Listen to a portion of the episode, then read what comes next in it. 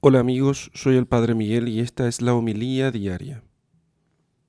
Lectura del Santo Evangelio según San Mateo capítulo 24 versículos 42 al 51.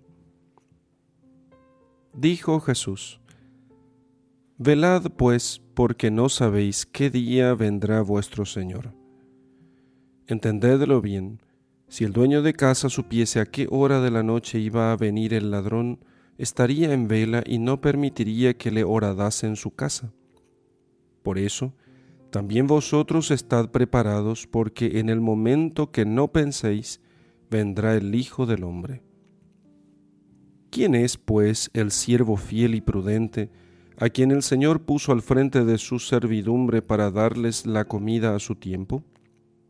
Dichoso aquel siervo a quien su Señor, al llegar, encuentre haciéndolo así yo os aseguro que le pondrá al frente de toda su hacienda.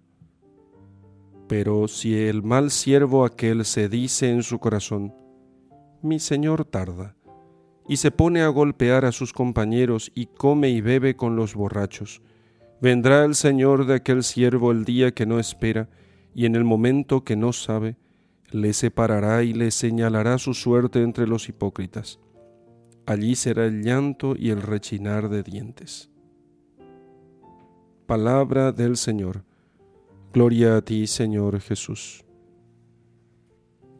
Queridos amigos, los primeros cristianos siempre supieron cumplir muy bien el mandamiento nuevo del Señor, hasta el punto de que los paganos sabían distinguirlos por el amor que se tenían y por el respeto con que trataban a todos. Vivían así la caridad preocupándose por las necesidades de los demás y en tiempos difíciles ayudaban a sus hermanos para que todos fueran fieles a la fe que habían abrazado. Y existía entre ellos la costumbre, eh, Tertuliano la llama statio, em, que es un término castrense que significa estar de guardia, tenían la costumbre de ayunar y hacer penitencia dos días a la semana con, eh, con la intención de prepararse para recibir eh, la Sagrada Eucaristía con un alma más limpia y para pedir también por aquellos que estaban en algún peligro o necesidad mayor. Entonces tenían su día de guardia.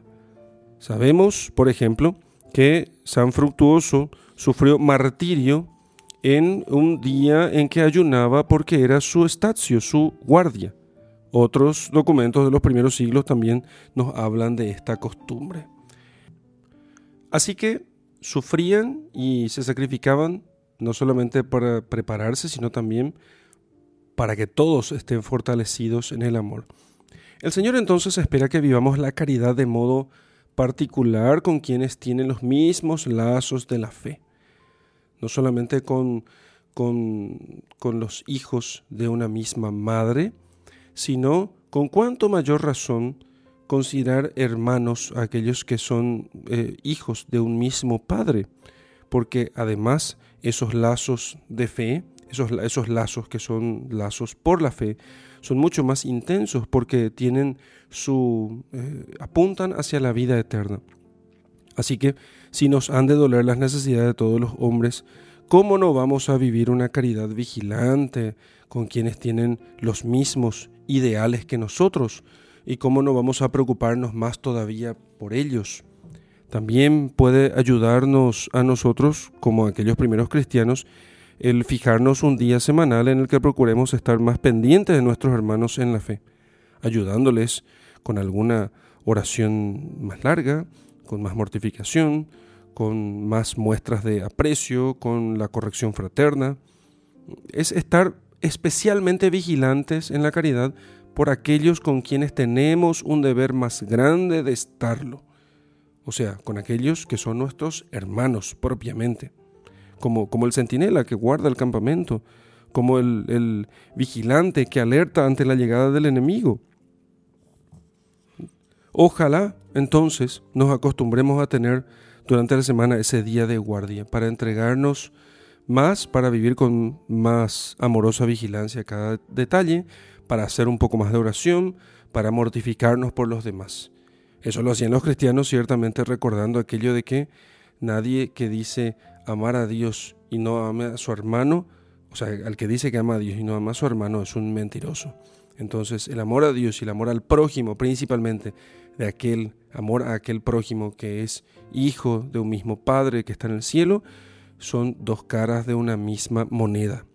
Así, la Santa Iglesia es como un gran ejército en orden de batalla. Y nosotros dentro de ese ejército defendemos un frente donde hay ataques y luchas y contraataques. Entonces es necesario que nosotros nos defendamos unos a otros para que el ejército se mantenga completo, para que podamos vencer la guerra. Eh, esta disposición, entonces, al acercarnos más a Dios, nos empujará a convertir nuestras jornadas, nuestros días, un día tras otro en días de guardia, de guardia por guardar la fe y de guardia por guardar a nuestros hermanos. En el nombre del Padre y del Hijo y del Espíritu Santo. Amén.